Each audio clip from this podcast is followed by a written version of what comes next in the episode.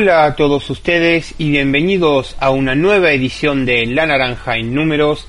Les habla como todas las semanas Matías Farmat, más conocido como Hubstats, como siempre trayéndoles a todos ustedes lo mejor de las estadísticas, el análisis, los datos y en definitiva los números de nuestro amado deporte de la naranja. Con respecto a lo que fueron las estadísticas de la fase final de la Liga Andesa.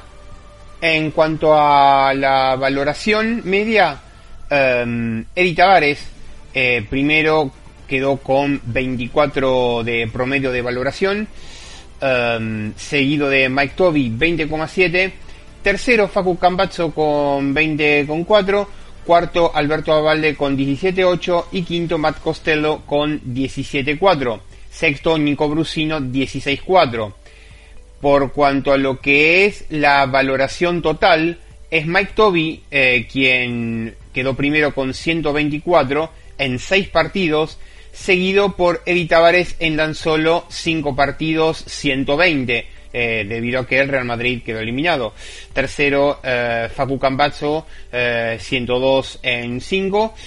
cuarto, Matt Costello, 87 en 5. Y quinto, Nico Brusino, 82 en 5 por cuanto a mm, los puntos totales, quien quedó goleador de esta fase final fue Vitor Renite, el brasilero del Burgos, con 99 puntos en 6 partidos, seguido de Mike Toby con 86 en 6, tercero Facun Capanzo con 81 en 5, cuarto Jordan Lloyd y Tornique Schengelia con 80 en eh, 6 partidos. En cuanto a lo que es el promedio de puntos eh, por partido, quien quedó primero fue Clemen Prepelic.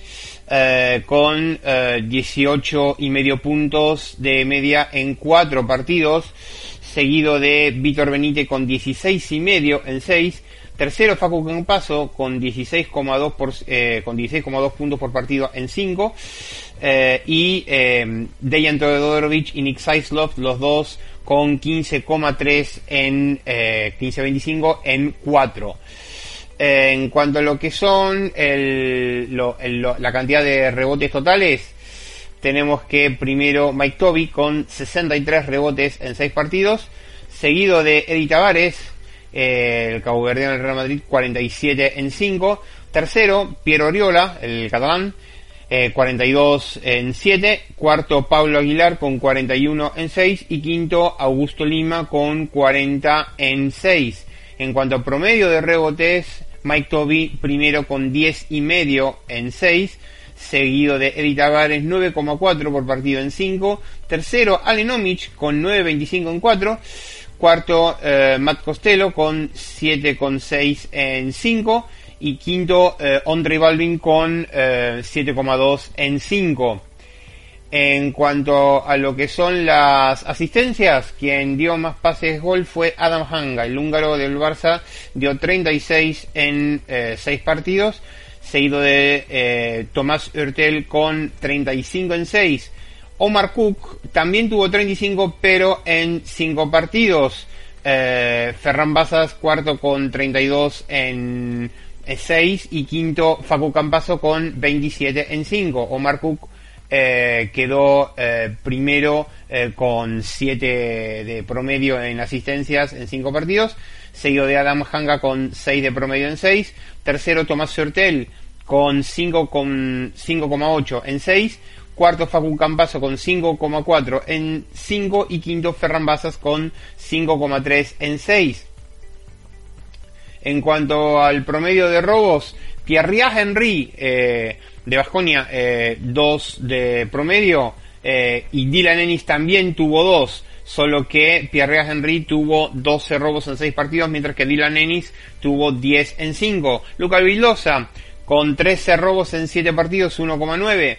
Eh, y, y, con 9 robos en 5 partidos cada uno, Nico Brusino y Facu Campaso comparten eh, el cuarto lugar junto también con eh, Xavi Arostegui y eh, Jonathan Barreiro. 9 robos en 5 partidos. Sin embargo, bueno, en totales entonces Luca Vildosa 13, Pierre Henry 12, Cal Kubrick 11, Dylan Ennis 10 eh, y Xavi López Arostegui, Thaddeus McFadden, Facu Campaso, eh, Jonathan Barreiro, Ante Tomic y Nico Brusino eh, los 6 con 9. En cuanto a lo que son eh, los em, tapones totales, Eddie Tavares por lejos, 15 tapones en 5 partidos, 3 de media, seguido de Iliman Diop, el senegalés naturalizado español, eh, tuvo 11 tapones en 7 partidos, seguido de Matt Costello y eh, Matt Costello con 9 tapones en 5 partidos y Augusto Lima con eh, 9 tapones en 6, luego eh, Ben Lammers con 8 tapones en 5. En cuanto a lo que son el promedio de tapones, primero Edith Tavares 3, seguido de Matt Costello 1,8, Ben Lammers y Lima de Diop 1,6 y Augusto Lima con 1,5.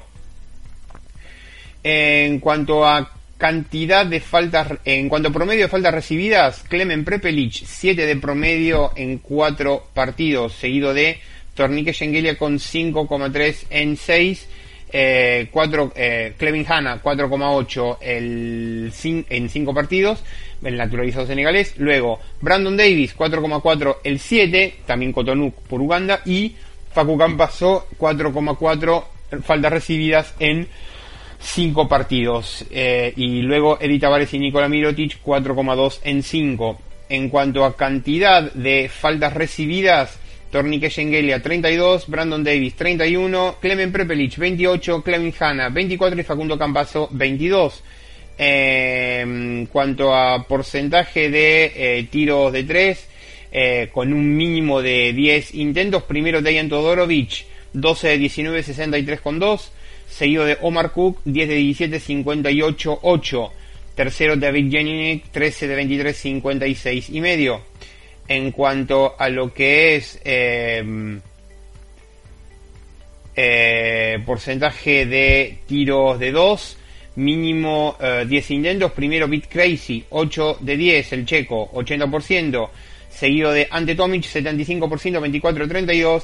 Tercero Eddie Tavares, eh, perdón, eh, Ante Tomic, 24-32, eh, Eddie Tavares 18-24, Tyson Pérez 12-16, los tres con 75%.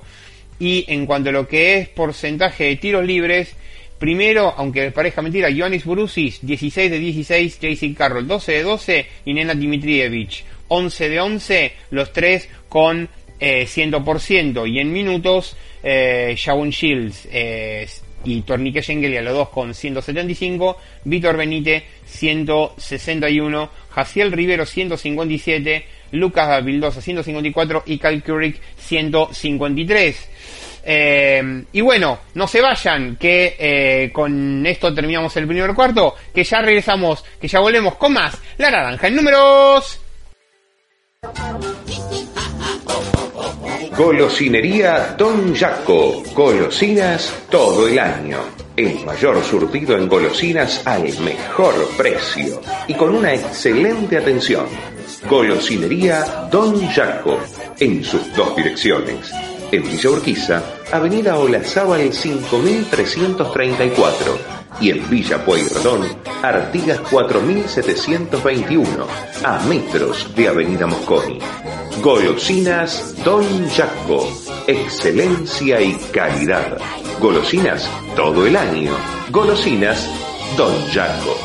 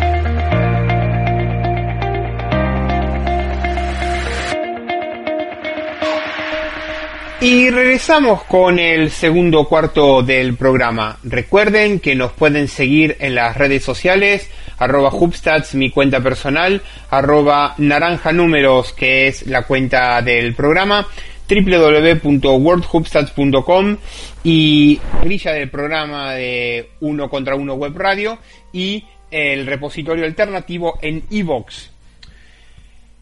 Yo en su momento había escrito una nota para WorldHubstats.com que hablaba acerca de los parámetros no tradicionales. Y primero les quiero poner en contexto. Eh, la NBA introdujo la línea de triple en la temporada 79-80 hasta aproximadamente la temporada 2008-2009, es decir, en un espacio de 30 años. Em, el, básquet eh, se destacó por tener, digamos, un paradigma, digamos, eh, posicional. ¿Qué significa esto? Nosotros podíamos saber, sin necesariamente analizar videos o eh, mirar partidos, cómo jugaba un determinado jugador eh, en función de cómo se manifestaban sus estadísticas. Nosotros sabíamos que en el antiguo paradigma posicional, en donde estaban bien definidos quién era base, quién era escolta, quién era alero, quién era la pivot y quién era pivot, nosotros podíamos saber perfectamente que, por ejemplo, aquel que daba mm, asistencias eh, en cantidad, así como también em, muchos robos, era generalmente un point guard, un base. El base junto con el escolta y alguno que otro alero pues se destacan entonces por el tiro exterior, por el, por el triple, ya sea en cantidad o en porcentaje. Sabíamos que eh, los rebotes eran propiedad de los internos, del ala pivot y el pivot, y la estadística del tapón era una estadística más bien reservada para el pivot. En cambio, el alero podía ser un poquito de todo. Había aleros más reboteadores y había aleros más tiradores. Em, en ese sentido, eh, bueno, hoy en día con todo el tema de la era dorada del triple y con el tema del paradigma de la funcionalidad o de la polifuncionalidad, hoy en día es cada vez más difícil poder darnos cuenta eh, cómo juega un determinado jugador solamente mirando eh, las estadísticas acumuladas. Eh, pero con, con respecto a, a, ese paradigma de cómo jugaba un determinado jugador, Em, a través de las estadísticas acumuladas, em, existían en su momento lo que llaman, lo que nosotros, eh, lo que convendremos a llamar los parámetros no tradicionales. Y básicamente dice así, hay, hay varios tipos de análisis. Eh, nosotros tenemos por un lado algoritmos de acumulación de valoración pura, que es como el, el efficiency, el, el, efficiency de la NBA o el algoritmo de valoración de la CB, eh, de la Euroliga y, en definitiva el algoritmo de valoración de la FIBA. Por otro lado tenemos las medidas de peso lineal, como por ejemplo el Tendex, eh, que hablé en el programa anterior. Em, también tenemos los algoritmos de balance, que son también llamados algoritmos más menos, y también tenemos los algoritmos pseudo cualitativos, también llamados algoritmos de influencia o de tipo WINS, los WINShares, por ejemplo. Em, hay una forma mucho más natural de evaluar adecuadamente el rendimiento de un jugador, que es la mera comparación de promedios, con la cual se obtienen diferentes ratios. El único ratio generalmente aceptado por la comunidad de analistas y estadígrafos diferentes de los promedios por partido jugado y por partido completo de 40 o 48 minutos es el de las asistencias por pérdida, es decir, las asistencias por turnover, eh, que digamos que es el único ratio eh, diferente de lo que son estadísticas avanzadas o diferentes de las clutch stats. Bueno, las asistencias por pérdida, es decir, las asistencias por turnover, indican el grado de controlabilidad del balón para un jugador externo, y aún así no es 100% fiable, ya que no es 100% visible. ¿Qué significa esto? Eh, las estadísticas son 100% visibles cuando em, eh, no, no, no, dejan lugar a dudas sobre el, el, cómo se produce esa estadística. Las estadísticas 100% visibles em, son puntos, tiro de dos convertidos, tiro de tres convertidos, tiros libres convertidos, tiros libres intentados y faltas personales cometidas. Todo lo demás no es 100% visible. Incluso más, las posesiones pueden ser posesiones positivas, neutras o negativas. En su momento yo este, estas dos cuestiones de estadísticas 100% visibles y posesiones positivas, neutras o negativas lo había abordado en mi sitio web worldhubsites.com. Bueno, aún así, aún así, siguiendo el tema, el análisis de diferentes ratios no convencionales nos permite elaborar una radiografía del jugador con un grado de exactitud bastante alto aún sin haberlo visto jugar nunca. Veamos algunos ejemplos. Puntos por rebote. La línea de dos puntos por rebote, o lo que es lo mismo, medio rebote por punto, marca a grandes rasgos el límite entre el jugador externo y el jugador interno. Un jugador que anota más de dos puntos por rebote tiende a ser un jugador externo o al menos sabe jugar en el perímetro. Análogamente, un jugador que anota menos de dos puntos por rebote tiende a ser un jugador interno o al menos sabe jugar en la pintura. Esta lógica hasta la temporada 2008-2009 se daba en el 90% de los casos. Eh, desde ese entonces el porcentaje se redujo hasta el 80-85%, pero más o menos esa era la lógica. Rebotes por tapón. Un jugador interno puede ser considerado a la pivot o pivot en función de la cantidad de rebotes por tapón efectuado. En un 75% de los casos tenderán a ser pivots puros aquellos que promedian menos de 5 rebotes por tapón. Por otra parte, los internos que promedian más de 8 rebotes por tapón tenderán a ser a la pivots en el 90% de los casos. Asistencias por recuperación. Las asistencias por recuperación sirven para medir el grado de defensividad. ¿Qué quiero decir con grado de defensividad? Las recuperaciones por partido indican si el jugador sabe o no defender bien. Pero un jugador con más de 5 asistencias por recuperación, es decir, con más de 5 asistencias por robo, tiende en un 75% de los casos a no respetar el principio de balance defensivo. Dicho más sencillo, tiene pereza o fiaca en bajar a defender y a respetar su marca personal cuando el base contrario intenta subir el balón antes de mitad de cancha. Puntos por triple convertido.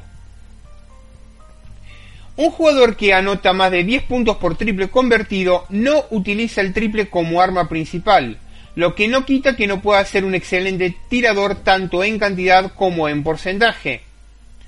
Los jugadores externos tienden en un 95% de los casos a anotar más del 30% de sus puntos desde más allá de la línea de 3, o lo que es lo mismo, más de un triple convertido por cada 10 puntos anotados o menos de 10 puntos por triple convertido. Un jugador con más del 50% de sus puntos por vía del triple, es decir, menos de 6 puntos por triple convertido, tienden a tener mermada su capacidad de penetrar. Hay casos flagrantes de excepcionales y de hasta consagrados tiradores con 5 o incluso con 4 puntos por triple convertido. Tales son los casos, por ejemplo, en la Liga Nacional en Argentina de Leandro Massieri con 4.671 puntos y 1.136 triples, 4,11 puntos por triple. Nelson Quiñones de Puerto Rico en el BCN tuvo 4.373 puntos y 1.045 triples, 4,18. Eh, por ejemplo, Damon Jones en la NBA tuvo 4.326 puntos y 941 triples, 4,59, 4,6. Yuka Toyala en la liga finlandesa, 5.623 puntos y 1.197 triples, 4,69. Y eh, Alberto Corbacho en la ACB, que tuvo eh, en ACB 2.080 puntos y 527 eh, triples. Y en sus 7 años en Leboro tuvo 2.102 dividido 485 2.102 eh, puntos, 485 triples, 4,33%, eh, 4,33 puntos por triple en LEV y 4,11 en la ACB. En fin, bastante, bastante interesante. Eh, tenemos muchísimos más datos, muchísimas más estadísticas. No se vayan, no se vayan, que ya volvemos con más la naranja en números. Golosinería Don Jaco. Golosinas todo el año. El mayor surtido en golosinas al mejor precio y con una excelente atención. Golosinería Don Jaco. En sus dos direcciones. En Villa Urquiza, Avenida Olazábal 5334 y en Villa Pueyrredón, Artigas 4721, a metros de Avenida Mosconi. Golosinas Don Jaco, excelencia y calidad. Golosinas todo el año. Golosinas Don Jaco.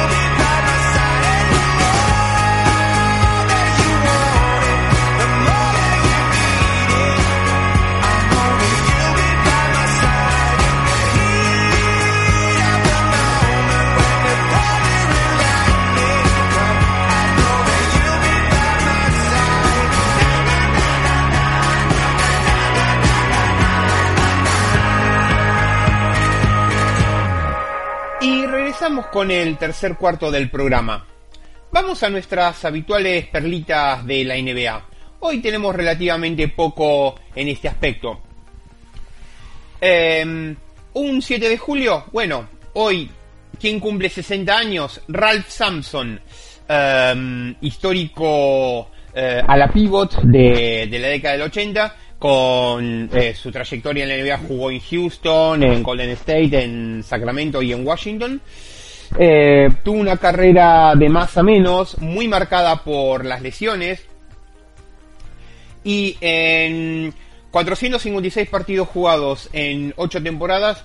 Eh, anotó 7.039 puntos, 15,4 por partido. 4.011 rebotes, 8,8 por partido. 1.038 asistencias, 2,3 por partido.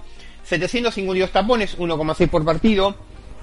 Dije 8 temporadas, de las cuales las primeras 3 fueron de, digamos, de, de su mayor producción. A partir de ahí, las rodillas lastraron su, su carrera y se vio obligado a retirarse relativamente joven.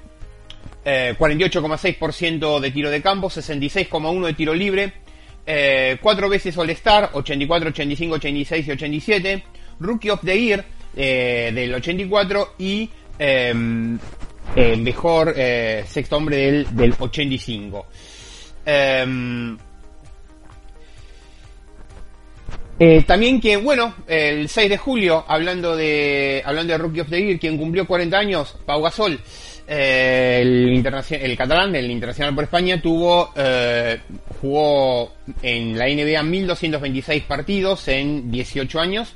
20.894 puntos de carrera, 17 por partido, 11.305 rebotes, 9,2 por partido, 3.925 asistencias, 3,2 por partido, 1.941 tapones, 1,7 por partido, 50,7% de tiro de campo, 36,8 de triple, 75,3 de tiro libre, 6 veces All-Star, 2006, 2009, 2010, 2011, 2015, 2016, dos veces campeón europeo, eh, dos veces campeón mundial, eh, tres, em, eh, tres platas olímpicas, Rookie of the Year del año 2002 y em, dos veces campeón de la NBA con los Lakers 2009 y 2010 y quien cumplió también eh, años el, el, 6 de julio, 20 años concretamente, eh, precisamente de la de este pedazo de jugador que vamos a hablar en el último bloque, que es Zion Williamson.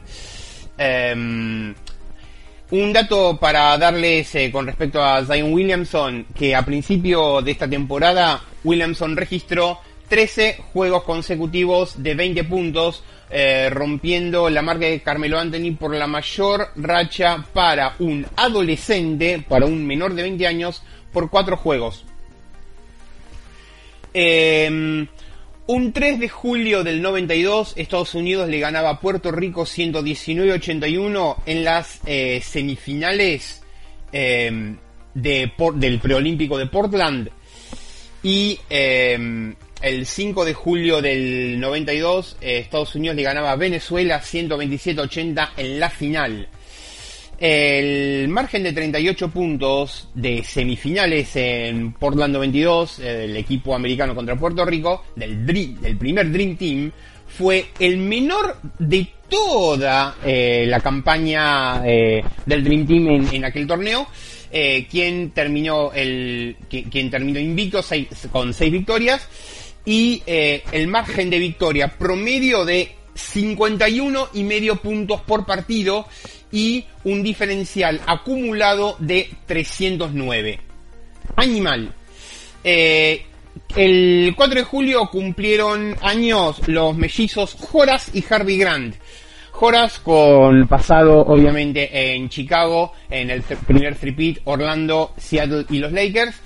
Eh, tuvo a lo largo de su carrera 1.165 partidos jugados, 12.996 puntos, 11,2 por partido, 9.443 rebotes, 8,1 rebotes por partido, 2.575 asistencias, 2,2 por partido, 1.143 robos, 1 por partido, 1.136 tapones, 1 por partido, 50,9% de tiro de campo, 69,2% de tiros libres, eh, una vez All-Star en el año 94 y cuatro títulos de la NBA eh, en el primer three 91, 92 y 93 con Chicago y fue campeón en el 2001 con Los Ángeles Lakers.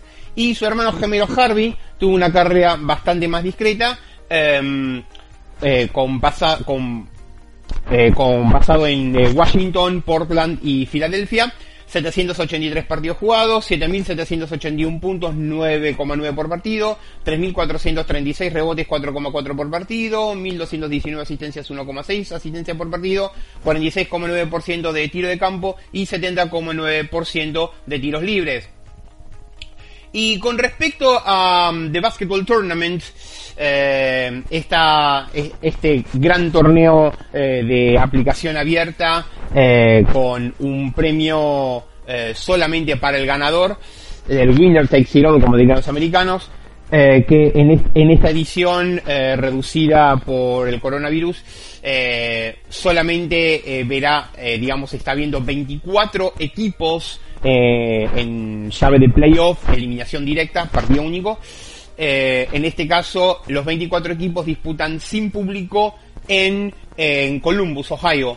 En- y en este caso, el premio se redujo de 2 a 1 millón de dólares. Eh, The Basketball Tournament em, tiene como característica que utiliza una versión modificada de eh, las reglas NCAA masculina con algunos apartados propios eh, de la FIBA. En la edición del año pasado, las principales excepciones eran que, primero antes que nada, los juegos en The Basketball Tournament se juegan en cuatro cuartos de nueve minutos en lugar de eh, dos tiempos de 20 o cuatro cuartos de 10 como eh, la NCAA femenina o la FIBA o la WNBA. Eh, entonces, los juegos en eh, The Basketball Tournament son a cuatro cuartos de 9. Los, los jugadores son descalificados a partir de la sexta falta personal en lugar de la quinta. Los tiros libres de bonificación siguen las reglas de NCAA femenina, WNBA y FIBA, en donde dos tiros libres se asignan a la quinta falta eh, y subsiguiente falta no de tiro por la defensa en un cuarto. Una excepción a esta regla se le añadió a, al- a este torneo 2020, en los cuales cualquier falta durante Lila Mending eh, resultará en eh, un único tiro libre y posesión. Eh, después, las reglas FIBA con respecto a la interferencia de canasta se aplican en The Basketball Tournament, excepto en los tiros libres. ¿Cómo se aplica en este caso?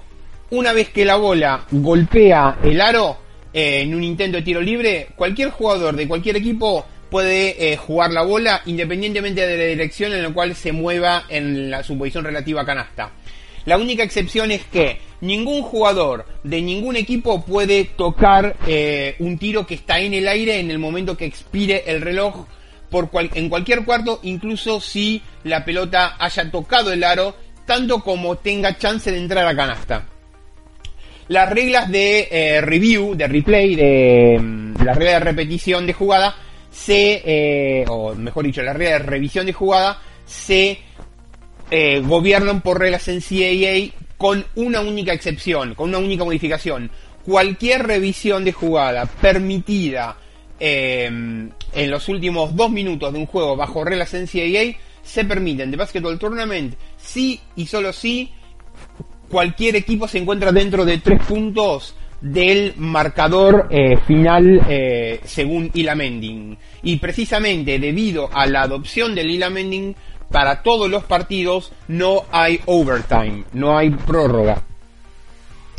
El tema del Ila Mending, entonces, básicamente, eh, como para recordarles, cualquier, em, digamos, faltando cuatro minutos para que termine el partido, se eh, apaga el reloj de tiro y se eh, establece un marcador final que es eh, de X cantidad de puntos en, eh, en relación al marcador que tenía el equipo que iba por delante en el marcador faltando cuatro minutos.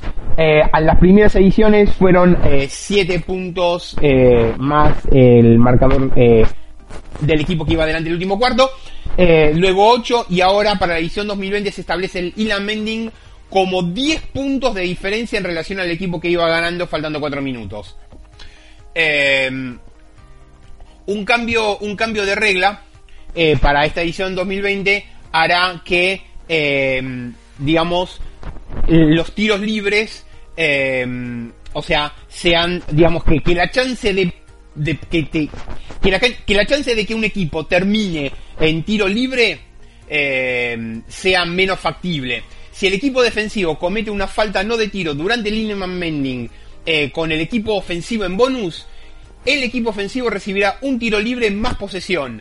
Acorde a los organizadores de, de Basketball Tournament, esto elimina un incentivo para los equipos eh, que eh, cometan falta en una situación específica, que es cuando la defensa pueda alcanzar el marcador objetivo con un tiro libre o una canasta de dos puntos mientras el equipo ofensivo necesita un triple. La idea de este cambio devino a eh, provino de, un de, un, de, una sugerencia de un usuario en lo cual Ilam interactuó en un, en un foro que tiene que ver con eh, la o sea lo que se intenta fomentar con el Ilam Ending es que los partidos terminen sí o sí en un tiro de campo convertido. Eh, para esta edición de del, del Ilam Ending eh, perdón, eh, para esta edición de, de, Basketball Tournament eh, se va a, eh, digamos, se, se, utiliza un bracket o una llave de playoff gigante en donde el capitán del equipo ganador eh, es quien, eh, subiéndose a una escalera, mueva el nombre del equipo ganador a la siguiente fase. En ese sentido es un, un espectáculo.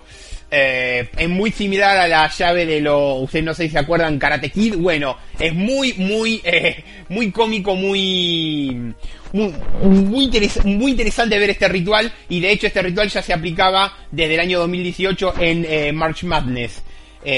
Por cierto, entonces, los campeones de, de Basketball Tournament, bueno, 2014, Notre Dame Fighting Alumni, de 2015 a 2018, cuatro veces consecutivas el Overseas Elite, quienes partici que participan, y 2019 Carmen's Crew.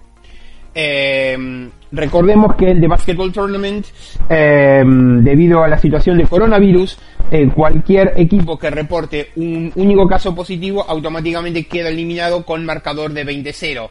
Veremos, veremos quién se proclamará campeón el 14 de julio. En fin, que llegamos al límite del tercer cuarto. No se vayan, que ya volvemos con más la naranja en números. Golosinería Don Jaco. Golosinas todo el año. El mayor surtido en golosinas al mejor precio y con una excelente atención. Golosinería Don Jaco. En sus dos direcciones.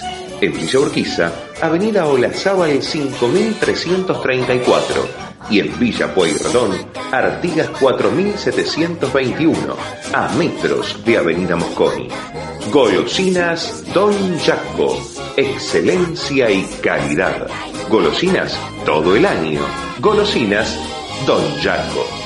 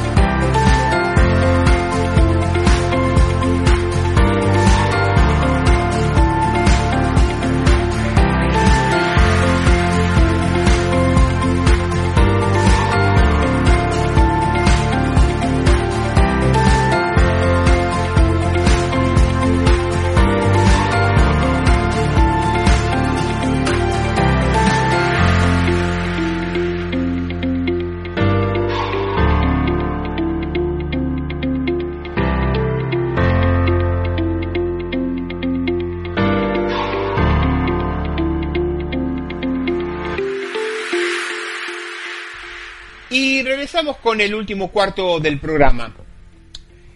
A Zion Williamson se le han dado un montón de títulos a lo largo de su corta carrera.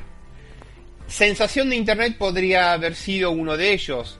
Su carrera en high school eh, fue popular por años. Eh, clips y compilaciones como esta eh, son, digamos, revelan su lado mítico de, digamos, de lo que es la carrera de Zion Williamson. La leyenda continuó creciendo, se comprometió con Duke y antes de que siquiera jugara su primer partido universitario, eh, se publicaron una serie de videos que simplemente lo que hicieron fue inflar su reputación y fama. Antes de que lo supiéramos, a Zion ya se le vendían los motes de que iba a ser el próximo LeBron James. Pero eh, más allá de esto hay un montón de asuntos con respecto a la comparación Zion-LeBron. Eh, se puede hacer eh, a nivel NBA muchas comparaciones al respecto, pero llamar a un chico en aquel entonces de 18 años al siguiente, póngase ex MVP, eh, yo creo que es exagerado. decir, por ejemplo, se decía que Brandon Ingram era el siguiente Kevin Durant, que Trey Young eh, era el siguiente Stephen Curry y que ahora Zion Williamson el siguiente LeBron. Realmente el estilo de juego de Zion no necesariamente es eh, similar a LeBron, al menos no todavía. El juego de Zion Williamson es tan único que compararlo con otro jugador individual es imposible. Entonces, ¿qué pasa si borramos las etiquetas? Olvidemos por un momento las comparaciones eh, y el mito de Zion Williamson. Eh, no hay ningún jugador NBA eh, el cual pueda ser comparado con Zion. Es tan único y tan versátil que se podría ver que su carrera NBA pueda ir en muchísimas direcciones. Y en ese sentido, Luke Silstra para um, lineups.com lo desglosaba bastante bien eh, en un artículo que en su momento escribió. Y él hablaba de cinco posibles eh, direcciones. La primera de ellas, em, corredor del aro, rim runner. ¿Qué características lo definirían a un rim runner? Pick and roll, atrapar eh, lobs, es decir, atrapar pases altos y terminar jugadas en contraataque. un rim runner sería algo muy similar a lo que sería, por ejemplo, DeAndre Jordan o eh, Black Griffin en su año rookie. Muchos pivots en la NBA de hoy en día pueden ser clasificados como rim runners. No tienen eh, necesariamente una amplia variedad de eh, capacidad ofensiva o de recursos ofensivos, pero son muy atléticos y pueden atrapar y finalizar jugadas de love pass en eh, pick and roll al aro.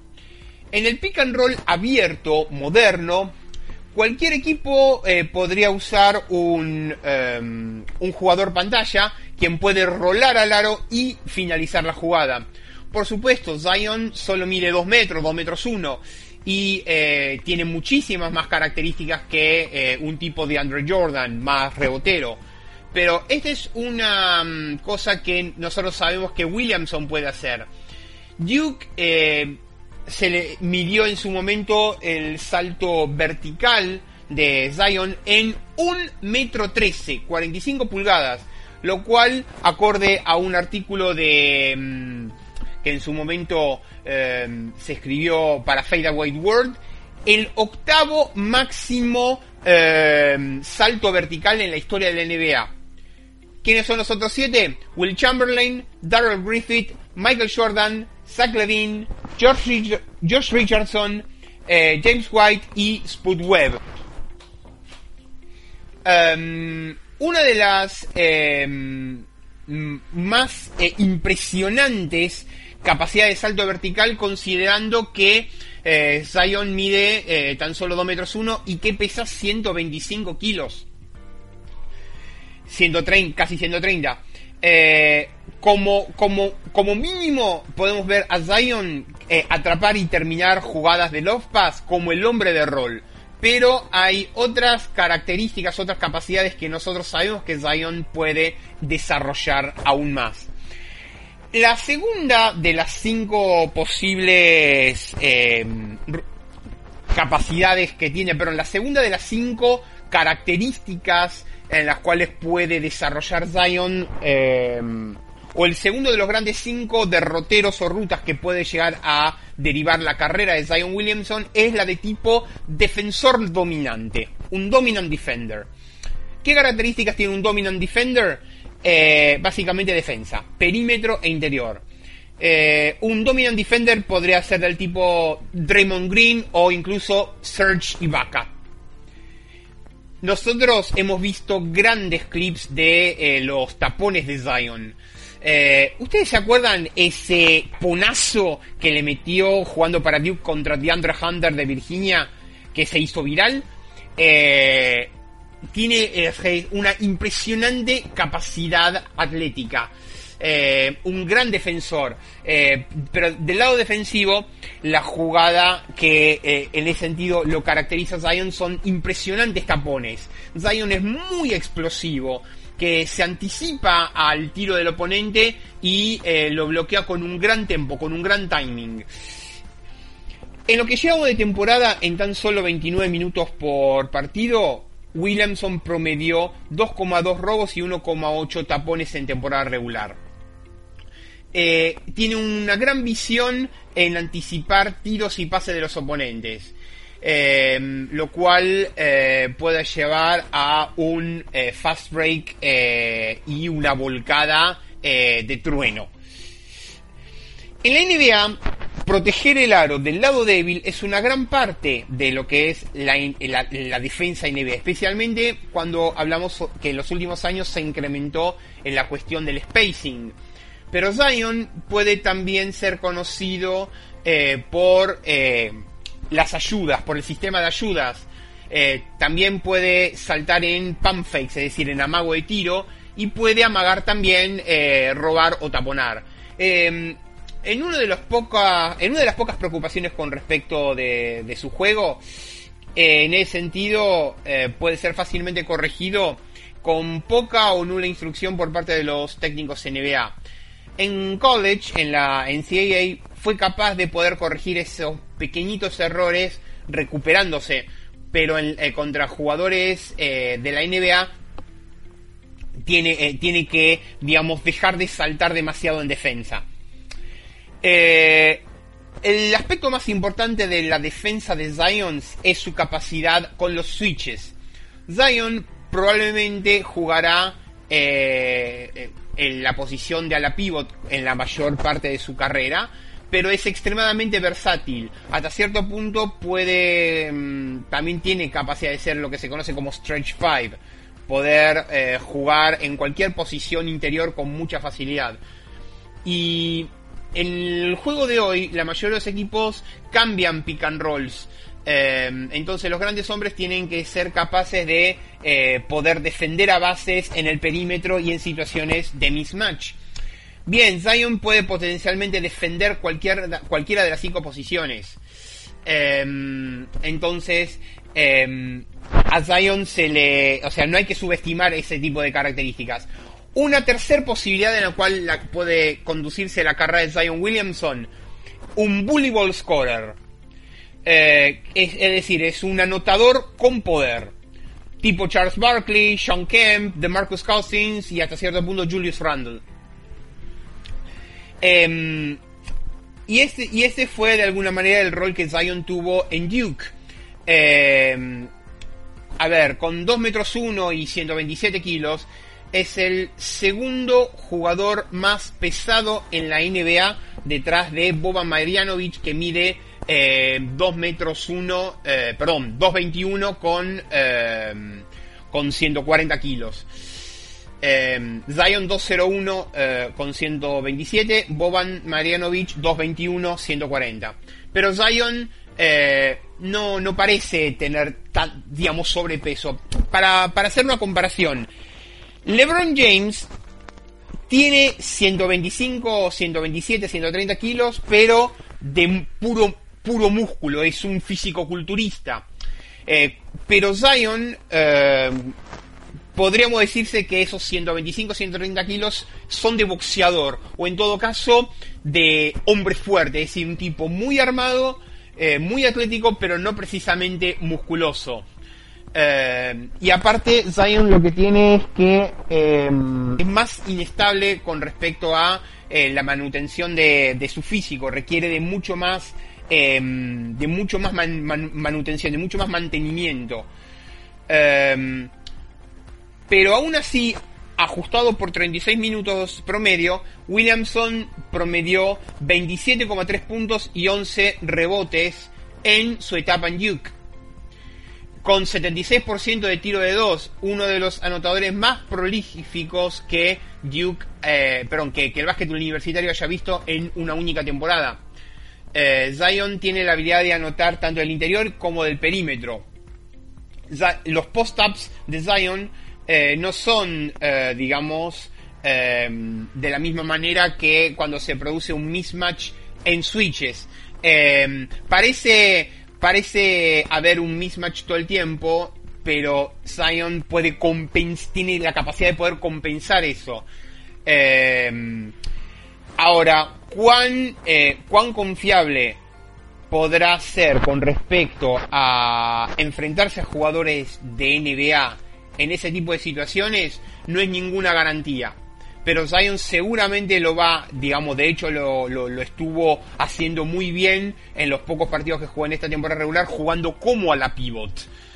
Eh, puede jugar como centro tradicional y puede ser defendido eh, lo más factible contra el segundo gran eh, jugador eh, o con el segundo gran interno del equipo contrario. Y, de hecho, muy a menudo Zion fue mandado a defender al segundo interno. El otro tipo de anotación de tipo bully ball es del perímetro. La agilidad de Zion em, e-, es suficiente como para ir hacia afuera y terminar obteniendo faltas contra una defensa NBA sería interesante, es interesante ver si Zion eh, fue o no capaz de realmente eh, imponer, eh, imponer su físico ante los oponentes. definitivamente no fue fácil, no fue fácil. Aún así, Zion tiene una capacidad enorme para manejar la bola, moverla bien y, una de las ventajas que tiene Williamson es que tiene un first step, un primer paso muy rápido para poder generar la ventaja como, cuarta posibilidad de cómo podría ser la carrera de Zion Williamson es como eh, playmaker secundario, como creador de juego secundario. Eh, ¿Qué característica tiene su juego? Eh, un secondary playmaker podría decir, digamos, es crear juego y pasar.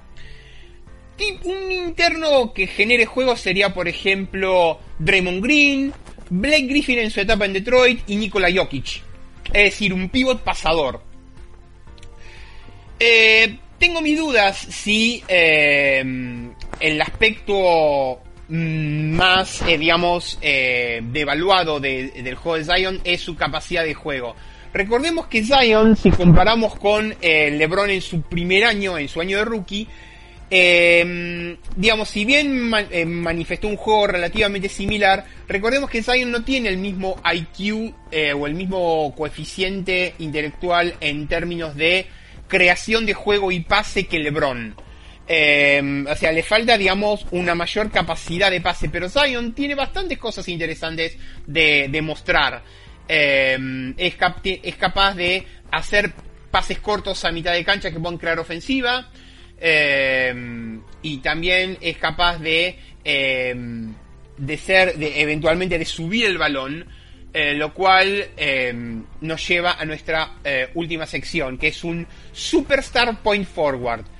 La quinta y última...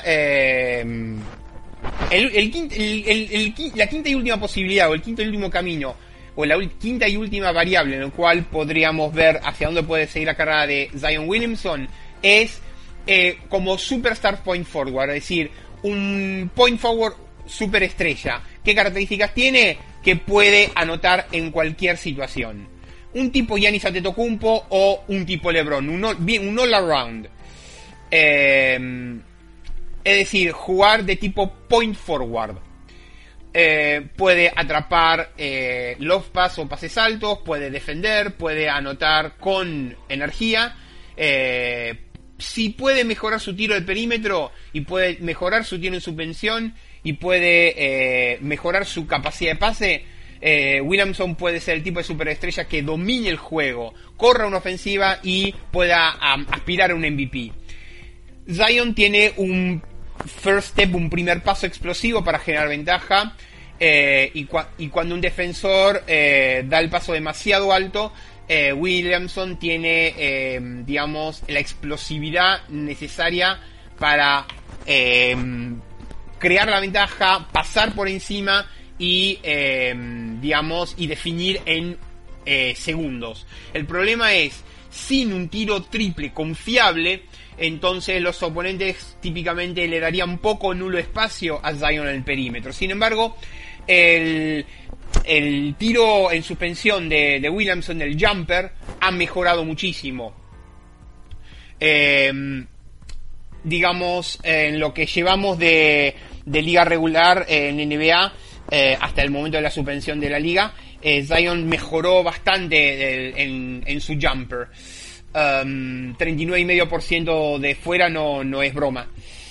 Eh, en definitiva, eh, si Zion puede devenir un playmaker primario eh, y em, complementar su explosividad con un buen tiro en suspensión o con un mejor manejo eh, del balón, puede realmente desarrollar habilidades que aún iguales o mejores que LeBron James o Giannis eh, Antetokounmpo con respecto a lo que es un superstar point forward mucho de esto va a depender del rol de Zion y, y, mucho eh, va a depender cómo va a evolucionar su juego. Em, si lo vemos más en situaciones externas o internas, a, a partir de su segundo año adelante, en todo caso, eso lo veremos. Hay muchos caminos sobre lo que es la carrera de Zion, pero cualquier dirección que tome será eh, uno de los, em, es uno de los grandes eh, eh, conjunto, uno de los grandes conjuntos de habilidades individual y un gran conjunto de técnica individual eh, que en muy pocos jugadores se ha visto. En lugar de calificarlo el siguiente tal jugador, disfrutemos del primer Zion Williamson. En fin, que se nos acabó el programa. Nos pueden seguir en las redes sociales, arroba Hubstats, mi cuenta personal, arroba naranja números, que es la cuenta del programa, www.worldhubstats.com, la base de datos de estadísticas y la grilla de programación en uno contra uno web radio y el repositorio alternativo en iVoox. Nos vamos, será hasta la semana que viene, coma la naranja en números.